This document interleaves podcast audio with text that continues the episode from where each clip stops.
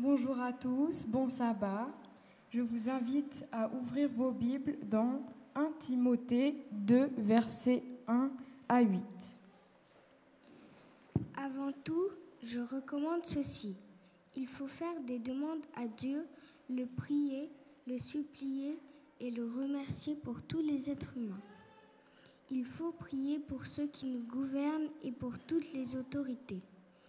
Alors nous pourrons mener une vie calme et tranquille en étant fidèles à Dieu et en nous, conduisant bien.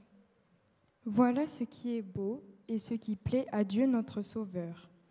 Il veut que tous soient sauvés et arrivent à connaître la vérité. En effet, il y a un seul Dieu. Il y a aussi un seul intermédiaire entre Dieu et les êtres humains. C'est un être humain, le Christ Jésus, qui a donné sa vie pour libérer tous les humains. C'est là le témoignage que le Christ a donné au moment fixé par Dieu. Et c'est à cause de ce témoignage que Dieu a fait de moi un messager et un apôtre. Il m'a chargé d'enseigner aux non-juifs ce qu'il faut croire et ce qui est vrai. Je dis la vérité, je ne mens pas. Je veux donc que les hommes prient partout, en levant les mains vers le ciel. Ils doivent le faire avec un cœur pur, en abandonnant toute colère et toute dispute. Amen.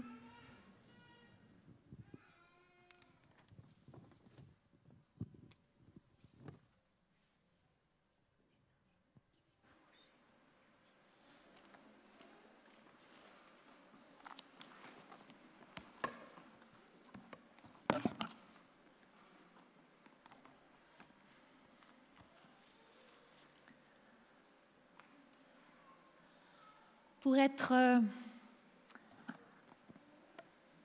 un bon jazziste ou une bonne jazziste, il faut connaître l'improvisation sur des structures musicales.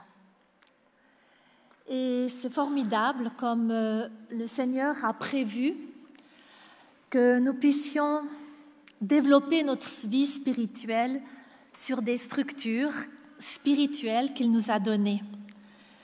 Et nous pouvons être très fiers en tant qu'Église adventiste que, à la fin du 19e siècle, nous a été donné de redécouvrir le sanctuaire.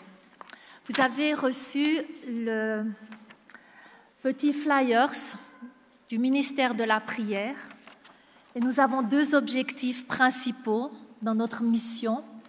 C'est vraiment d'apprendre à prier au travers du sanctuaire pour que notre mélodie spirituelle euh, s'emballe et soit tout à fait unique à chacun d'entre nous. Nous pourrons improviser chacun selon cette structure. Mais nous avons aussi à cœur d'enseigner ce que dit la Bible sur la parole de Dieu. Et aujourd'hui, je vais prendre particulièrement le texte de 2 Timothée qui vous, a été lu, mais juste le dernier verset, le verset 8. Alors, ce verset 8 nous parle, je veux que tous les êtres humains prient en tout lieu, en élevant des mains pures, sans colère ni mauvaise pensée. Il y a comme trois incontournables à la prière, trois prérequis, trois conseils qui viennent de l'apôtre Paul, qui sont pas n'importe quoi, parce que l'apôtre Paul, il dit je veux. Ça vient du centre de son être, là où il y a la révélation profonde de Dieu. Et la première dimension, c'est de lever des mains pures. Alors c'est vrai que dans notre tradition, on n'a pas trop l'habitude de lever les mains. On peut le prendre au niveau symbolique, bien sûr, et je vais vous expliquer cette symbolique. Mais je vais surtout aussi vous inviter à expérimenter de lever les mains, parce que nous sommes créés esprit, âme et corps, et que Dieu nous veut un, unifié. Donc, la pureté. La pureté dans la Bible, il y a comme toujours une opposition entre ce qui est pur et impur. Et ce n'est pas tellement une notion morale, ce qui plaît beaucoup aux fondamentalistes, au régime dictatorial qui veulent imposer des choses, qui disent ça c'est pur, ça c'est impur, ça c'est bien, ça c'est pas bien. Le mot pur, dans son origine, euh, et ça c'est euh, la rabbine Delphine Orweiler qui le souligne à juste titre, c'est lié à la lumière. Donc, élever des mains pures, c'est se tourner vers la lumière.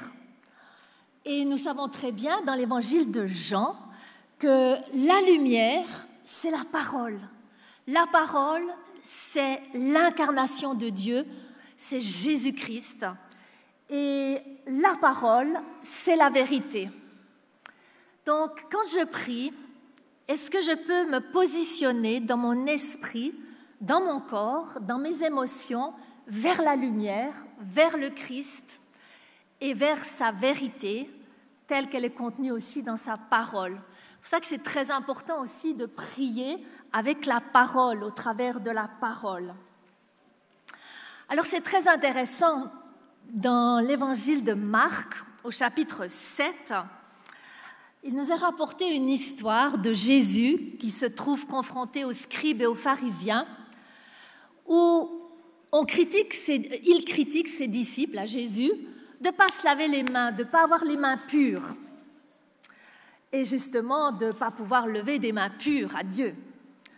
C'est très intéressant ce que Jésus va répondre. Il va leur dire attention, attention. C'est pas ce qui vient sur vos mains qui les souille. C'est pas ce que vous touchez, ne touchez pas. C'est ce qui vient de l'intérieur de votre cœur qui vous salit, qui rend vos mains impures. Et j'ai ce petit schéma que j'aime bien. En fait, euh, je le lis comme ça, c'est mon interprétation de Marc 7, 14 à 30. C'est comme si Jésus dit, voilà ce qui vous rend impur, ce qui empêche vos mains d'être pures, de les lever vers Dieu, de comprendre la vérité, de comprendre la parole de Dieu, ce qui obscurcit votre entendement. Ce sont tout d'abord les mauvaises pensées. Les mauvaises pensées. Dialogismoi kakoi. Vous entendez kakoi? C'est pas, pas très bon. Eh bien, quand on a des mauvaises pensées, ça nous pousse, moi je dirais, c'est comme si Jésus dit deux points, je vais vous expliquer à quoi ça vous pousse vos mauvaises pensées. Et on a douze portes qu'on va traverser si on ne s'arrête pas dans nos mauvaises pensées. On va descendre jusqu'à la folie, jusqu'à perdre la tête, avoir les pensées confuses. Donc quand on a des mauvaises pensées, on va développer toutes sortes de comportements solutions. Alors, c'est les relations sexuelles illicites, c'est le vol, c'est le meurtre. Mais vous savez, Jésus, il dit le meurtre, c'est déjà dire imbécile à son frère, ou de ne pas le valoriser, ou de ne pas le chérir avec des paroles de bénédiction. C'est de commettre des adultères, pas uniquement des adultères de, de, de de tromper sa femme, mais c'est aussi de rompre des alliances, des promesses que l'on a données à quelqu'un, à une communauté dans laquelle on s'est engagé. C'est développer toutes sortes de désirs mal placés par rapport aux biens matériels, aux richesses. C'est la méchanceté, c'est la ruse, la tromperie, la trahison. Et ça nous aboutit à toutes sortes de dérèglements, à l'insolence, pour arriver finalement à la calomnie pure, au blasphème contre Dieu et à une attitude d'arrogance. Je suis sur toutes les pensées des autres, toutes les pensées de Dieu, toute la révélation de Dieu, et je me prends pour le centre du monde. Et lorsqu'on aboutit là, la dernière case, c'est la déraison, la folie, perdre la tête, toutes les sortes de dérèglements mentaux. Donc je vous invite à réfléchir si vos mains sont pures. Lever les mains dans la Bible, c'est aussi l'acte du sacrificateur qui bénit. Lévitique chapitre 9, verset 22 dit que Aaron leva les mains et bénit le peuple lorsqu'il lui donnait les sacrifices. Les sacrifices d'expiation, de gratitude. Et lever les mains pour nous, c'est de nous positionner en tant que sacrificateur, d'assumer cette euh, sacrificature de tous les croyants qui n'est pas réservée aux pasteurs, qui n'est pas réservée à une caste particulière de prêtres, de, de personnes nommées dans l'Église, mais c'est de prendre notre position de médiateur entre Dieu et les hommes, de prendre votre position de médiatrice entre Dieu et les femmes, de prendre votre position aussi de gratitude, comme Aaron qui a offert des sacrifices d'actions de grâce, qu'on pourrait dire de gratitude. Et c'est très intéressant que si l'on revient à Jésus, dans l'évangile de Luc au chapitre 24 au verset 50, lorsqu'il va quitter ses disciples, se séparer d'eux, monter au ciel, il va aussi lever les mains et les bénir. Et là, je trouve très intéressant ce que dit justement Delphine Orweiler. Elle dit que la notion de pureté et d'impureté surtout d'impureté, la touma, c'est lié à la mort, à la lèpre et au serpent. Et ce qui caractérise ces trois dimensions, c'est l'effondrement d'une limite, d'une membrane. Le serpent, il perd sa peau. Vous savez que euh, c'est le seul animal qui perd sa peau.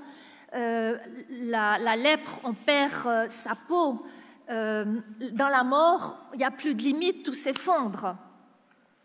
Et peut-être qu'aussi savoir élever des mains pures vers Dieu, c'est être capable de ne pas entrer dans l'effondrement personnel, d'être dans la confusion avec autrui, mais de se positionner devant Dieu avec ma propre personnalité, mon individualité, mes propres pensées, pas celle de mon Église, de mes parents, de ce que j'ai appris par mes professeurs uniquement, mais de ce que moi j'ai intégré, de ce que moi j'ai mis dans ma pensée propre. Donc, lever des mains pures, c'est refuser dans notre vie tout ce qui est flou, poreux, en fusion, en confusion avec autrui, mais d'être moi, face à Dieu, séparé, des autres.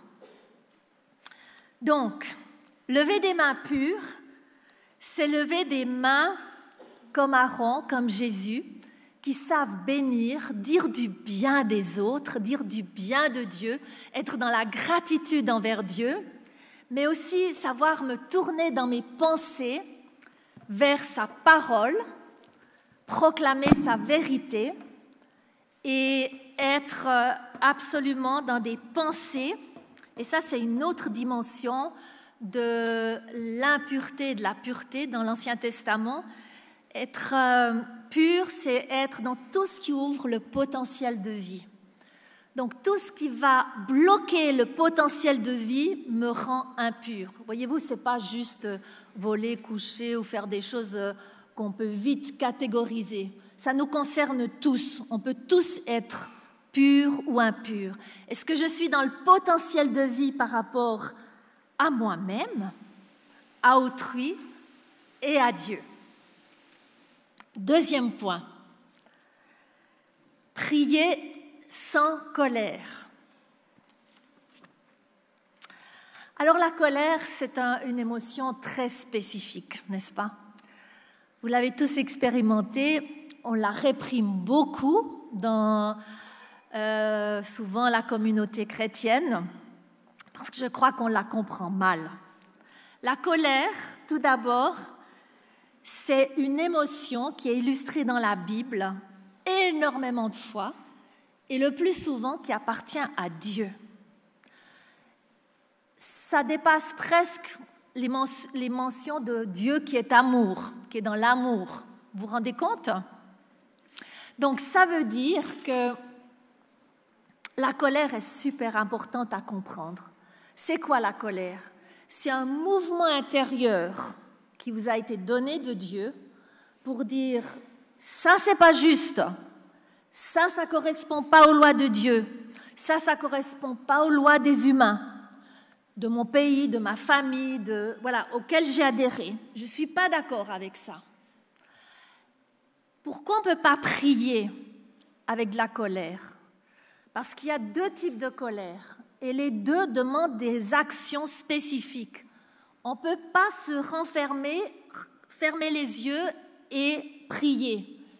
Il faut agir. Je vais vous le montrer par la Bible.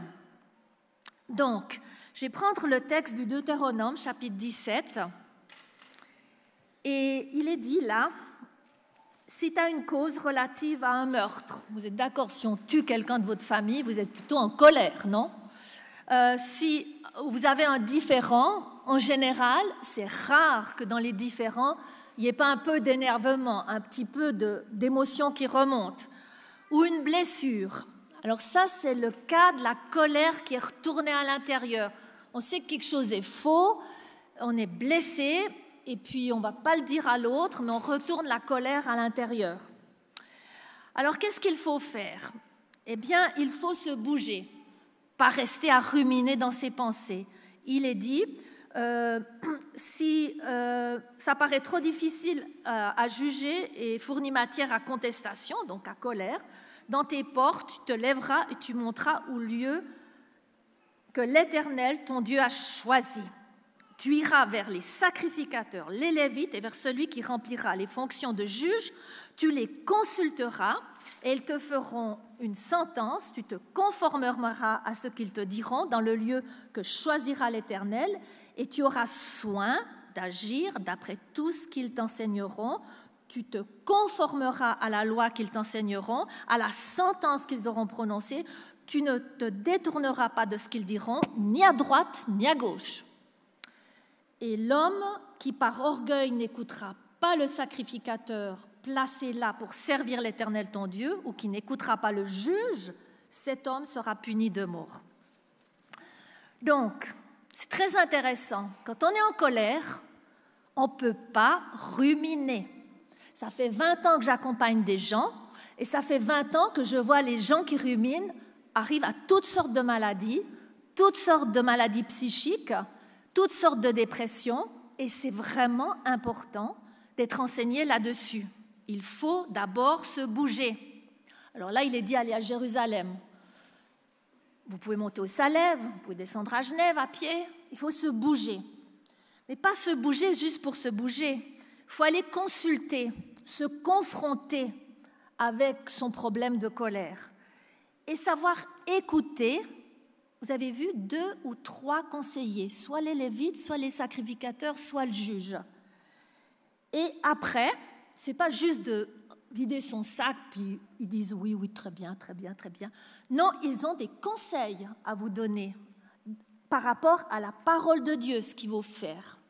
Et ces conseils, il faut se conformer à leur enseignement qui vient de la Bible, se conformer à leurs décisions et agir promptement.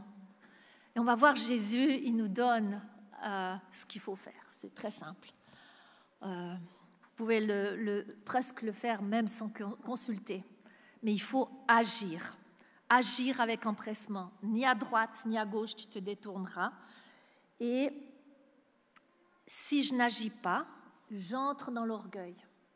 Le fait de ruminer, de garder à l'intérieur, ça va vous faire vous sentir Ah, j'ai le droit, il a fait ça, elle a fait ça, elle a dit ça. J'ai le droit de garder ma petite colère. Je vais la garder à l'intérieur, je ne vais pas lui parler, etc. Donc, je vais revenir au tableau de la sainte colère et de la colère toxique. C'est un, un diapo avant, voilà, c'est ça. Voyez-vous, la colère sainte, c'est la colère de Jésus dans le temple.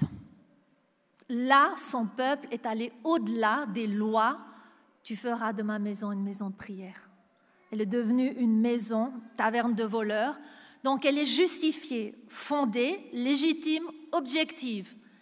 Et vous avez vu, c'est toujours la violation d'une loi humaine. Il est juste d'être en colère devant le vol, le viol, l'inceste, l'injustice financière qui se trouve dans nos familles, dans nos pays, etc. Et il faut se dresser, parler, agir. Et on doit toujours faire un pas. Et quand on est dans une sainte colère, c'est facile de faire le pas vers autrui. C'est facile d'aller parler. Si vous avez de la peine, c'est pour deux raisons. Soit que vous êtes dans une colère toxique, parce que c'est votre perception, ce n'est pas en fonction d'une loi de Dieu, d'une loi humaine qui existe objectivement, mais c'est votre perception. Ah, je suis fâchée, elle ne m'a pas salué. C'est votre perception que vous devez être salué par cette personne. Vous comprenez?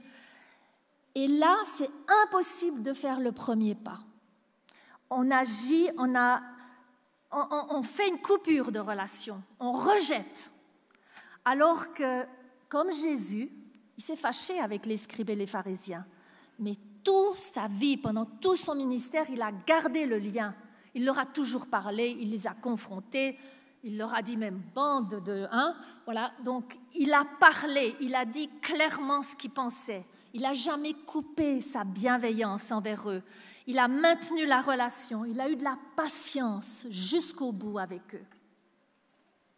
Donc voilà pourquoi Éphésiens chapitre 4 versets 25 à 27 nous dit Chacun doit dire la vérité à son prochain, parce que tous ensemble nous faisons un corps.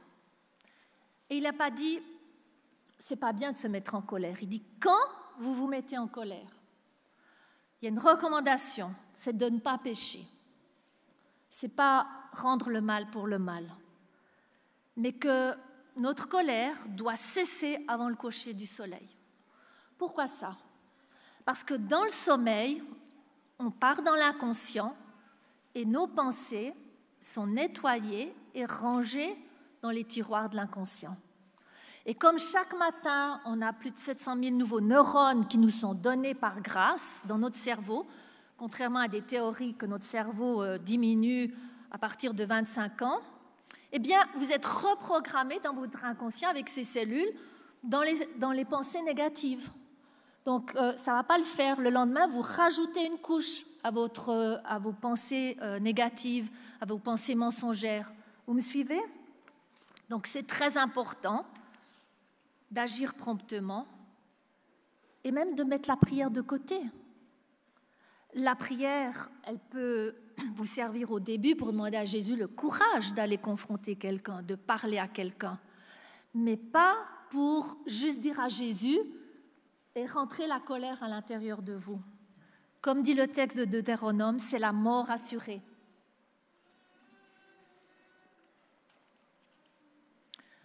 Donc, je vous invite à regarder quelles sont vos colères. Si elles sont saintes, agissez. Si elles sont toxiques, allez regarder les croyances mensongères et limitantes qui sont derrière. Moi, je m'énerve tout le temps, enfin, plus trop maintenant parce que Jésus m'a donné des guérisons intérieures, mais je m'énervais tout le temps quand euh, je suis à une queue, puis que ça va lentement, ou que je suis derrière un conducteur et ça va lentement, etc. Et en fait, pourquoi je m'énerve? Qu'est-ce qui se passerait si je ne m'énervais pas? Ça, c'est la question à se poser. Qu'est-ce qui se passerait si je ne m'énervais pas pour les colères toxiques? Ben, Je me sens démunie, impuissante, je ne peux pas le dépasser, je ne peux pas accélérer cette queue. Et effectivement, ça me renvoie à une croyance très profonde en moi, où je me suis sentie démunie, impuissante, toute petite fille, à l'âge de 3 ans et demi. Et c'est comme encore une croyance à laquelle j'adhère en tant que femme de 64 ans. Et c'est là que Jésus doit venir avec sa lumière et sa vérité. Troisième point, prier sans mauvaise pensée. Vous allez me dire, ça redit la même chose, exactement. Paul, il a tellement envie qu'on comprenne, il fait comme un petit chiasme avec la colère au milieu. euh, L'impur, le, pur, euh, les mauvaises pensées, c'est tout dans le même sac. c'est les kakoi dialogismoi. Alors, je vous ai déjà souligné euh, les mauvaises, ça vous fait sentir quelque chose de pas très bon.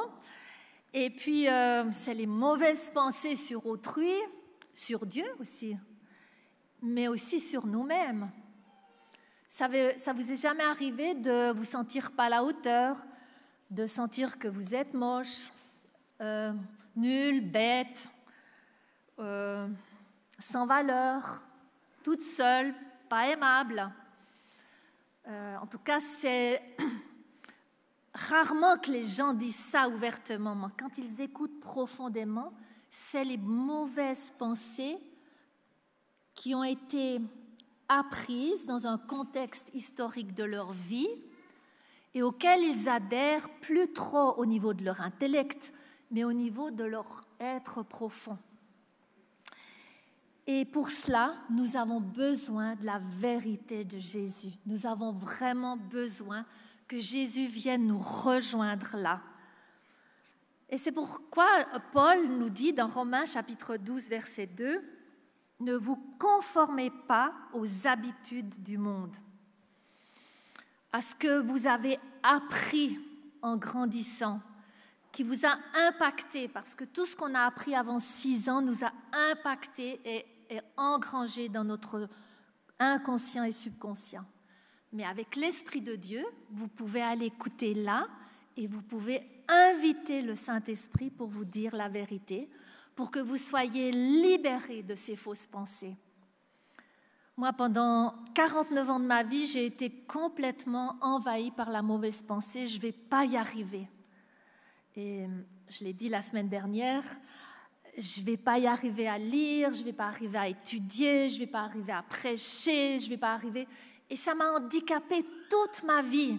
Alors bien sûr, j'ai développé des comportements solutions, d'y arriver par mon coude, de m'exercer, de passer des heures aux études, euh, dix fois plus que les autres, de demander à ma mère de lire mes livres, etc. J'y suis arrivée, mais à la force de mon propre poignet.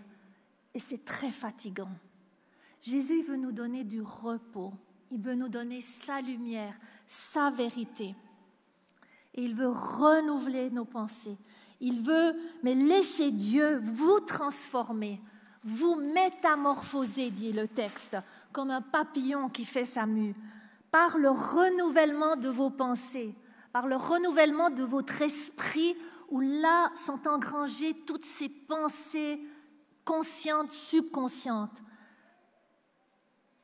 afin que vous discerniez quelle est la volonté de Dieu, ce qui est bon, agréable et parfait. Alors, euh, prier en levant des mains pures, sans colère ni mauvaise pensée, c'est facile pour soi, mais Jésus va monter la barre encore un peu plus loin et plus haut. Matthieu 5, 21 à 26, il nous dit, Si donc tu présentes ton offrande ici, à Collonges, et que tu te souviennes que ton frère est fâché contre toi, a quelque chose contre toi, ou qu'il a des mauvaises pensées contre toi. Laisse là ton offrande devant l'autel et va d'abord te réconcilier avec lui. Voyez l'exigence, c'est pas simplement faire le nettoyage chez soi, mais c'est pas dire comme Caïn, me suis-je le gardien de mon frère ou de ma sœur? Non, il a qu'à se débrouiller avec sa colère, avec ses mauvaises pensées. Non, j'ai une responsabilité de garder du lien avec, d'être dans la bienveillance, la patience, la longanimité, l'amour. Et Jésus va continuer, et c'est rapporté dans Matthieu chapitre 18, versets 15 à 17. Et il nous dit, si ton frère a péché, va et reprends-le entre toi et lui seul. Tu n'as pas besoin d'en faire tout un fromage autour de toi avec tes copains, tes copines, de le raconter à tout le monde. Et s'il t'écoute, tu as gagné ton frère. Mais s'il ne t'écoute pas, alors il faut appliquer le Deutéronome 17, vous vous rappelez? Pour pas qu'il entre dans la mort. C'est très important. Alors tu prends avec toi une ou deux personnes, vous vous rappelez, un ou deux, euh, deux ou trois témoins, afin que toute l'affaire se règle sur la déclaration de deux ou trois témoins. Et s'il refuse d'écouter, alors oui, tu, tu vas au conseil d'église, tu le dis à l'église. Et s'il refuse d'écouter l'église, qu'il soit pour toi un païen, un publicain. Un païen, c'est, c'est quelqu'un qui a des idoles, qui a des comportements solutions avec qui je, je dois composer, avec, pour qui je dois avoir de la compassion, pour qui il faut reprendre toute la base de l'évangile, avec qui je dois annoncer le salut. Un, un, publicain, c'est quelqu'un qui est bourré dans son, sa recherche de collecter de l'argent, des biens matériels, qui est dans le paraître, dans la superficialité de la réalité.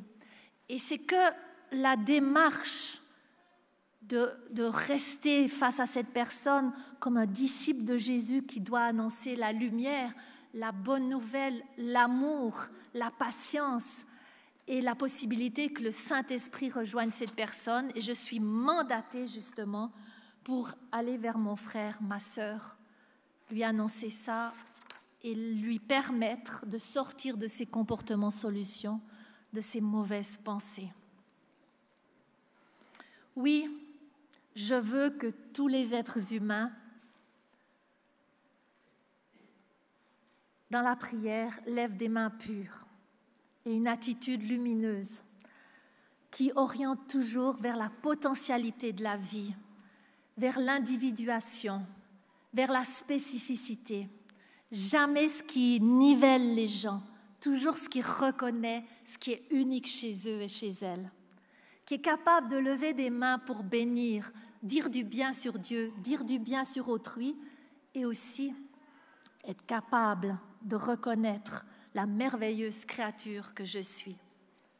Sans colère, sans intériorisation du mal, mais qui est capable, avant de me mettre à genoux et de prier, d'agir face aux injustices ou d'écouter si je suis dans une colère toxique et voir c'est un comportement solution face à quelle pensée négative et mensongère en moi.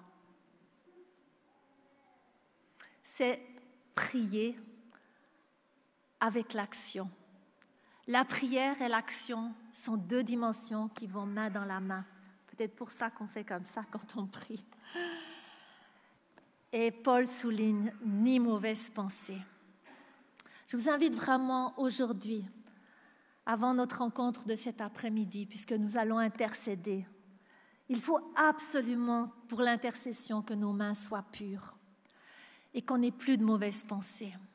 Je vous invite vraiment à considérer un petit moment avec vous-même devant Dieu pour demander à l'Esprit Saint de vous montrer les mauvaises pensées les colères toxiques ou peut-être les saintes colères où vous devez agir. Et alors, tous ensemble, nous pourrons écouter Dieu, savoir comment le prier et vivre l'impossible dans notre communauté. Amen.